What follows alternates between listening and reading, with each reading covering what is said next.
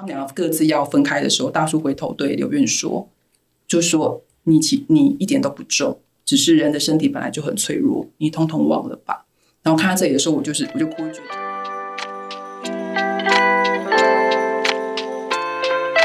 编辑陪我聊一下啦。好啊。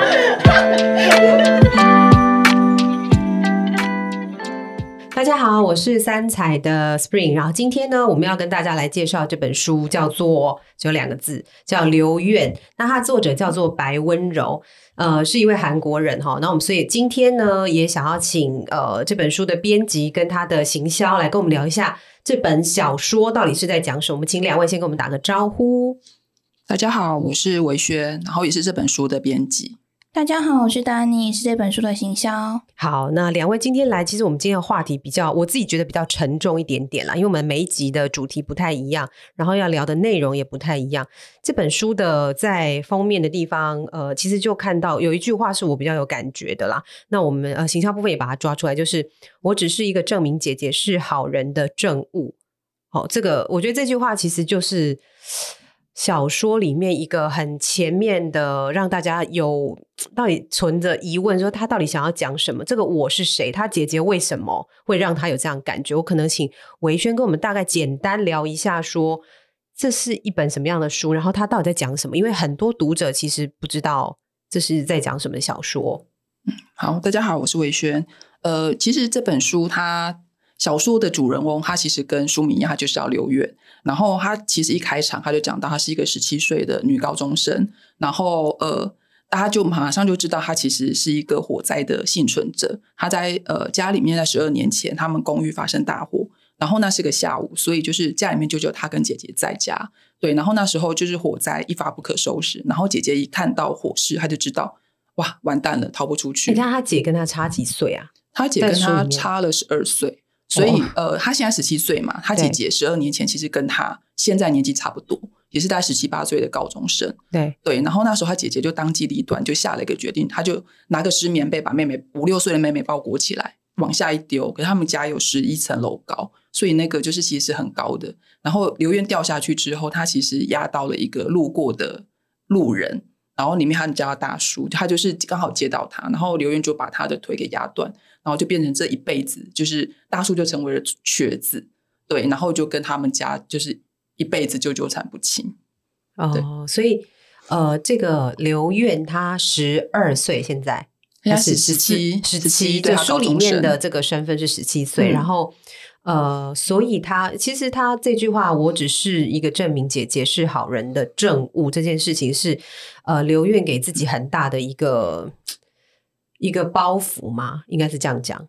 我觉得它其实一个，它是一个刘院身上背负的，有点类似像伤口或原罪的东西。因为大家会觉得姐姐为了救他，救了他，给了他一条生命，对。然后就是因为姐姐做了这件伟大的事情，所以他他的存在变成证明了姐姐是一个好人。嗯，然后对他的活下来，他活得好不好，就是关系这件事情的。存在这样。那 Danny 在拿到，因为其实我们很早在呃在讨论这本书的时候，编辑已经有大概都先看过了嘛。然后我们是等编辑大概有更完整的文稿之后，再再给行销的时候，Danny 他自己你自己觉得你在看的时候。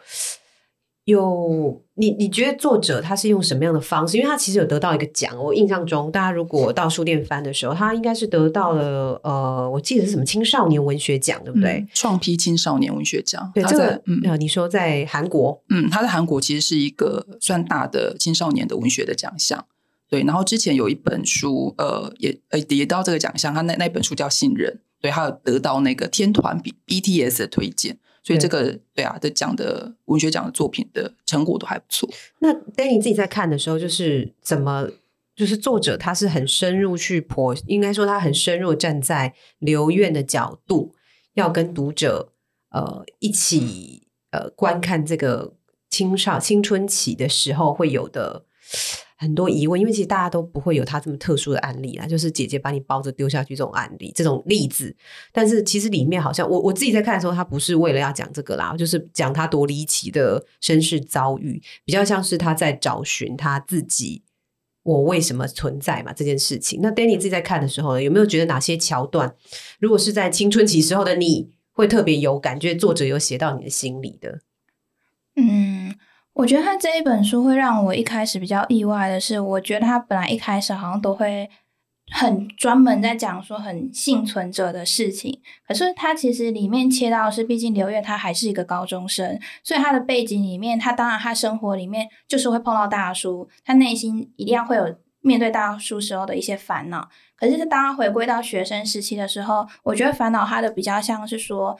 以他幸存者的角度来看好了，他会烦恼的是，大家好像都从新闻上认识我了，他们看到我会不会用一个异样的眼光看着我？很像学生时期的时候，我们好担心我们做了什么事情，别人是不是用什么想法在看着我们，然后用什么想法在揣测我们？但那都是只是我们的想象嘛。可是有时候有些是真的，有些不是真的。那无论它是真是假，我们就是很在意别人的眼光。在看到这一本书里面描写这一段的时候，我觉得他讲的很好，因为他告诉我们的是，无论我们有什么样的身份，其实我们在学生时期，或是到我们长大的时候，我们都还是好在意外界的眼光哦。我们好想要知道我们怎么做才不会让人家讨厌我们。嗯，呃，我我自己在看的时候，我觉得大家在书店买书或是在网络书店看的时候，我第一个会看的，除了故事内容之外，我也会蛮看那个推荐人写的文字啦。那如果推荐写文字我很喜欢的话，我就会对这本书特别有兴趣。呃，这推荐人是行销找的嘛？我觉得 Danny 可以跟我们聊一下，因为我觉得徐佩芬她写的很有很有趣。我说有趣不是说啊真的趣味性，而是他在看《留院》这本书的时候，他有提到了呃关于少女，就是所有人类的痛苦跟迷茫，然后去讲到说呃他甚至用萨满信仰这个角度 出发。那 Danny 可不可以跟我们讲一下这个推荐人里面呃你觉得有有让你共鸣有感的几位推荐写的文字，然后也跟读者分享一下，因为。很多人现在还没有机会看到这本书嘛？因为其实我们出版这本书之后，疫情就开始了。然后封面做的很漂亮，就是应该在书店上一眼就会被看到的一本书。可是疫情开始之后，大家就没有去实体书店了。那这本书在呃网络书店上，它其实很难被快速凸显啦，因为它其实我觉得它它要理了解的东西蛮多的。所以 Danny 可以帮我们念一下哪几位推荐人的文字，你特别有感，或是那个段落你觉得哎你很喜欢哦，赶快推荐给读者。如果你也是在听这个呃内容，或是你觉得也有兴趣的话，你就可以到书店去购买这样子。我在看的时候，我的确也是特别欣赏徐佩芬老师他分享的呃推荐文，因为他就是有提到一段，他说原来施比受有福，真的可以如此以就是可以以如此暴力的形式存在，因为他人的牺牲所换回来的留愿，是否没有选择的余地，必须用他全部的生命来回报。他的幸存成为另外一种形态的幻之痛，他的身体不再是他一个人的，除了受之父母，他还得背负了亡魂姐姐与森林大叔的愿望。但是我们不要忘了，她还是一个少女。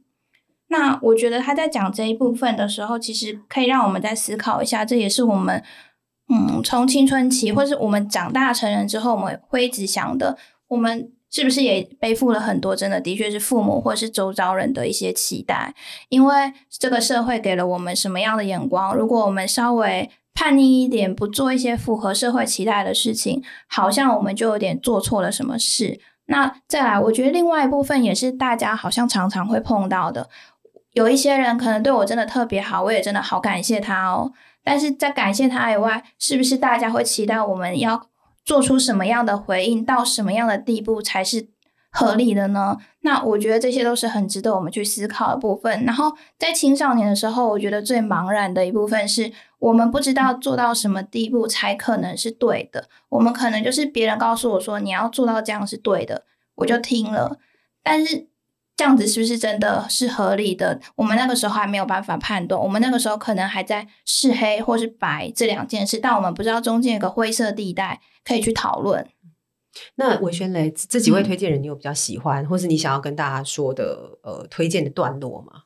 我其实还蛮喜欢他们，就是韩国有一个作家，就是他写的推荐文，他写说背负着想抹灭或难以承受痛苦，却不被，这是他这是他看完这本书的感想啦，就是呃留愿背负这些痛苦，但是他不会被憎恶感淹没，然后跟已发生的失落一起活下去。变强壮的同时，又可以将这些伤痛变轻，想感谢的时候就说谢谢，沉重的时候就说沉重，我觉得抱歉的时候就说抱歉。我们总是要直直面自己的心，然后继续重新做人。对我很喜欢他写的这段话。诶我刚刚很好奇，是那个大叔后来中他他发什么事啊？就是他为什么会跟他们家？是他一直来跟他们要要要一些要钱，对，是 是吗？还是是，因为大叔他其实本来是卡车司机，哦？对，然后可是他被刘院压压断腿之后，他其实就没有办法从事他自己的工作。哦可是因为韩国社会就是这是一个重大的事情嘛，所以也就是他也有收到很多慈善的款项，然后又说刘院是不是不是是是大叔大叔因为他是救了小孩的英雄。对那新闻呃呃书里面有提到说，这个刘院是被姐姐这样子救拯救有有有，哦所以他被叫做他在新闻上他被叫做棉被小孩，哦就是他有个这个称号，然后跟着他十几年这样。对，然后大叔就是拿那些钱开了一间炸鸡店，然后也失败，因为他没有很认真在开。对，然后就变成说他就是失败之后，他就会常常缺钱，就跑去刘院他家，哦跟就是跟他们家人没有闹，他就借钱，哦借钱去创业，创业失败再回来借钱，就是一直不断的在轮回这件事情。对，所以对刘院就是刘院他们家一看到他来，就是心情会很沉重。可是因为他们就是以一个加害者的身份在对大叔，所以他们觉得我对不起你，那你所有的要求我都尽可能满足你，是因为你我的女儿才能活着，才能存在对，我们要谢谢你。对对，所以他们就是一直在十二年，就是一直不断的纠缠这件呃事。那在书里面，呃，对于刘院的家庭背景有没有，就是包含他的纯双亲，嗯或是他的呃他自己这这一块，他们有多描述吗？在小说里面，嗯，有他就是他就描述他爸爸妈妈是那种很诚，就勤勤恳恳生活的老实人。他们就是在韩国开那种所谓的食司机食堂，就是司机食对，堂，就是所以很多啊，所以他才会他才会开着司他的车到他们家前面，然后刚好掉，是这样吗？好像没有关系，是不是？没有我自己脑补，他只是刚好走过，然后就被、哦我以为是开司机食堂，然后就呃刚好停下来要吃，然后可能就会 就被压到对，，没有没有，对啊，所以他就是开开着店，然后每天一早就可能清晨就去开，就忙碌到晚上，就是很认真的过生活的人。对对，然后可是就是面对大叔这样一直在要，他们就是还是一直尽量给，一直尽量给他所有的满足，他们所有的愿望，他都希望可以满足他，这样是对。哦，我我自己我觉得可能呃，待会也请两位分享一下。我先聊一下我我自己看的时候的感觉啦，就是我比较看到是青少年时期，可能是投射我自己青春期的时候，就是比较有的心情是呃，我我不知道，就是想要很想要有一股呃我自己也被看到的那个心情。就是如果呃我我先讲《刘院》这本书好，就是我投射在里面的感觉比较像是说啊，大家好像都是把我当成那个时候，因为发生那个事件之后，所以比如说像如果你要承担姐姐的压力，然后那个卡车司机卡斯斯基嘛一直来呃跟你索赔，好，然后这些都不是我在每天这样成长，然后交往的朋友。然后一直长到现在的我，我还有其他的可能性，或者我还有其他的存在的必要性，不是只是因为当时被救的我。我觉得可能是那个我很讨厌我自己没有被看到那种感觉。我自己在看的时候，我因为每一个人的投射可能不一样，不一样因为大家青春期他可能想要做的事情不太一样。我自己看到是这样啊。然后呃，可能维轩跟 Danny 也可以聊一下说，你们自己看到这本书的，你就把自己当推荐人嘛，因为编辑在写这本书的时候也是。很有感的写出很多东西，可是主要是说呃讲故事为主。那 Danny 也是，他是在推这本书，可是也是主要是把这本书的精髓讲出来。可是如果是你自己嘞，你自己在看这本书，你回到读者身份，你会看到这本书的什么想要跟你的朋友聊的？像我刚刚这个就会想要跟朋友聊嘛，就是哎、我觉得这本书很好看的，因为我觉得就他有把我心声讲出来，我又不是呃，我我活着又不是因为别人的存，别人给我的。当然就是会感谢，比如说父母，那个都是长大之后才会感谢，青春期时候 就没有嘛。他是想证明我自己的存在这件事啊。所以两位有没有看到什么？大家也没有看到，或是有看到想分享的？嗯，我先说好了，因为其实我在封底文案我写了一句，我觉得就是每个人青少年时其实都会经历的，就是我是谁，然后我值得被爱吗？对我就是像刘渊的话是我是谁？呃，我是被定义成姐姐是好人的证物，还是大叔因为我而成为英雄？然后因为这一段记忆，他在整个成长过程当中，他非非常压抑，他好像他不敢活得不好，因为大家会觉得你怎么可以活得不好？但你因为这这些人你才活着，你要感恩啊对，你要感恩。然后他也不能活得太好，当然说，哎，怎么健健康康的成长了？就是姐姐为了这件事情在很伤感。对，在这种在你身上没有发生什么嘛，然后变成他自己就是会有一些动摇跟整个压力背负在身上，所以我觉得我很喜欢他后来他遇见了秀贤，因为其实我觉得朋友其实就是我们生命中的一些窗口。你说金秀贤，同名哦对同名，但是她是个女孩子，就是他们同校的同学。对，就是他遇见了秀贤，他发觉，哎，我其实不用这么的压抑。秀贤比较开朗，她可能成绩不好，可是她没有那么在乎，她比较在乎的是我去做志工，我关心很多社会议题，我去做很多很多的是为很多很多朋友。所以秀贤把他从一个人的孤单里面去带出来，看到更大的世界。那我觉得就是这个是一本读这本书会给我觉得，哎，对，也就是每个人在青少年时期，其实就需要这些开阔的眼界。就是朋友，就像我觉得就像阅读啦，就是不同的窗口，但你看见不同的世界。这样，Danny 觉得嘞？嗯，我其实也是对朋友这一块比较有感，然后另外一块比较有感的是有关于讨厌这个情绪吧。我觉得我很好奇，就是大家看了这本书之后，会不会有一些共感？就是你青少年时期的时候，你对于讨厌这件事情，你是怎么感受的？就是你我们讨厌的人还是是对讨厌的人，还有讨厌的情绪，因为在青少年的时候，我们好都好在意朋友，因为他是除了我们家人以外第一次认识外界的一个窗口嘛。那我们在接触他们的时候，他们在外面，我们就想认识好多朋友，因为就是除了家人以外，我们也想被爱嘛。但是在认识这些朋友之后，我觉得青少年不不免俗的会有个小团体吧。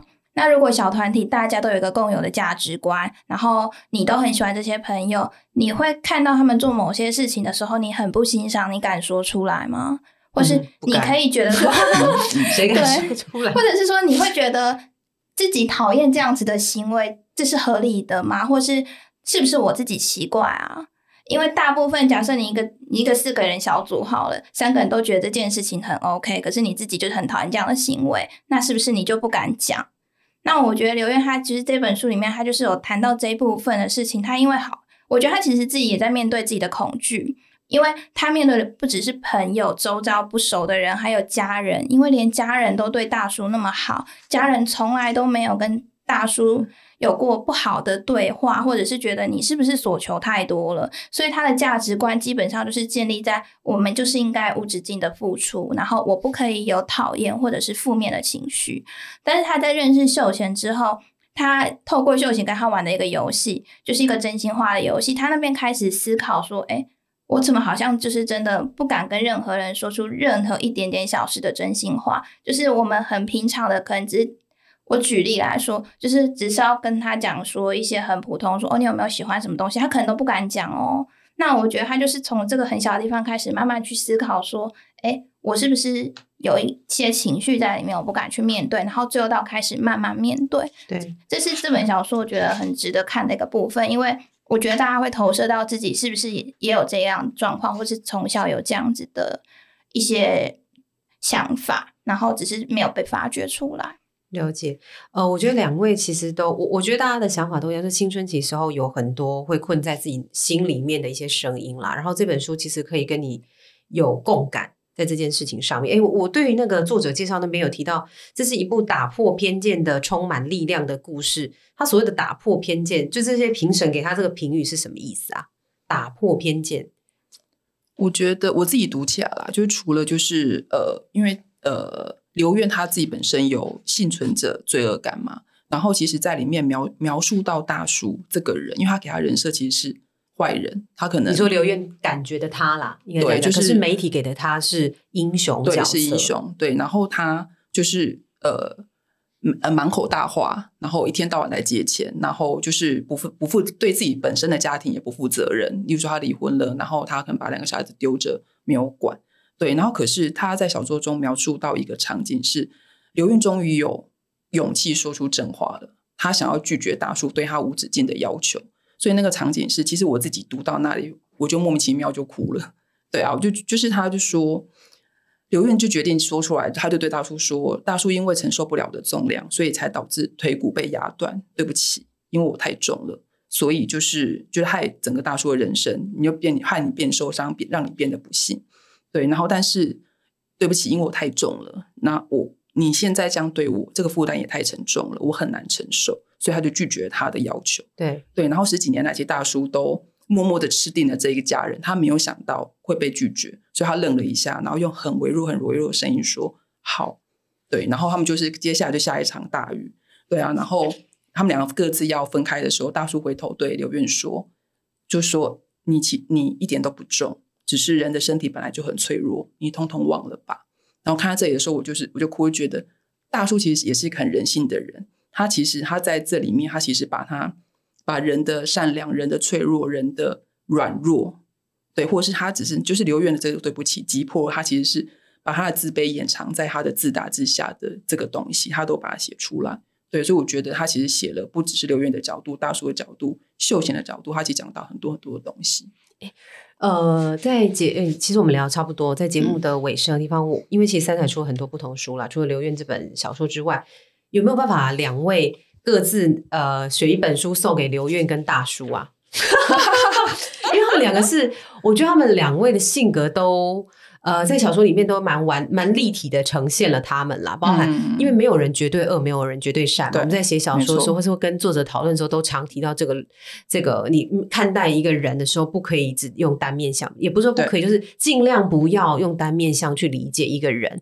那既然是这样子，这两位在这个年纪，好，他们都遇到了一些。其实我想，大叔应该也是创业创的很辛苦啦。那有没有认真这件事情？就是回到自己个人嘛？那有没有什么？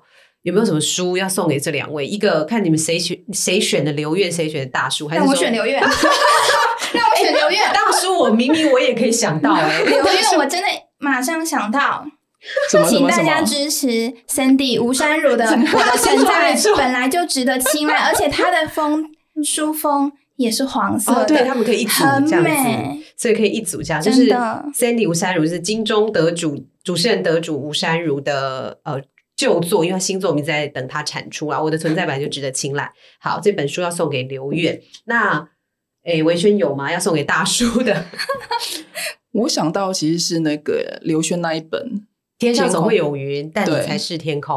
我希望他可以找到。大家都好心灵。我想要送大叔是那个王凡杰那个创业。对本成为一趴的创业成果者，因为我觉得他最需要 就是这个，这个不错。对，不是他就是，因为加送他加密货币之类的，不是他，因为他就是创业一直失败才需要去拿钱吧？因为他可能想说，他一定会有怨怼嘛。他当初如果他一定想说，我当初。没有压断腿，我怎么会这样子？创业一定会成功。对，那就是很适合王凡杰这本书。好啦，那我们今天 最后其实我们就呃，除了推刘院之外，另外两本三彩的作品，可能读者也可以去找一找。因为你们看完刘院这本书之后，想说，哎，为什么要推荐另外这两本呢？可能会特别有感。那或是你在你现在就是在青春期呃这个阶段的小朋友，或是这个小朋友的妈妈、爸爸，我觉得都可以一起来看这本留言这本书啦，因为。其实那个矛盾的心这件事情，呃，编辑也把它拉到封面上嘛，带着矛盾的心也能飞翔嘛。其实矛盾心一直都有啦。那爸妈也是一直很矛盾嘛，小孩也是。所以，我们现在节目的呃尾声呢，就请两位给我们一句总结。妹子考大家，给我一句总结，就是你为什么要来看这本书？让我们节目就结束了。两位想到吗？嗯，好，因为我觉得，其实，在那个阶段，我们都在认识自己，这很困难。但是，我觉得就是。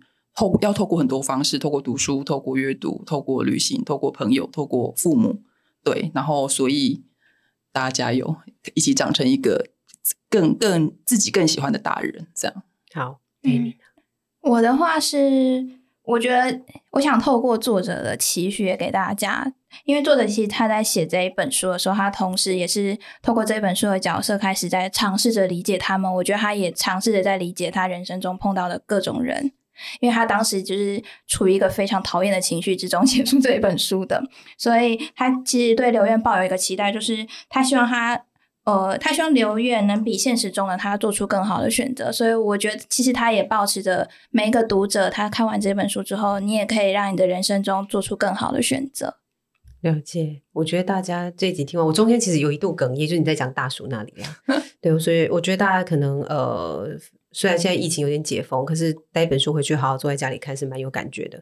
那我们今天节目就呃很谢谢二位来到现场，下次我们再介绍不同书给大家。那今天拜拜喽，拜拜。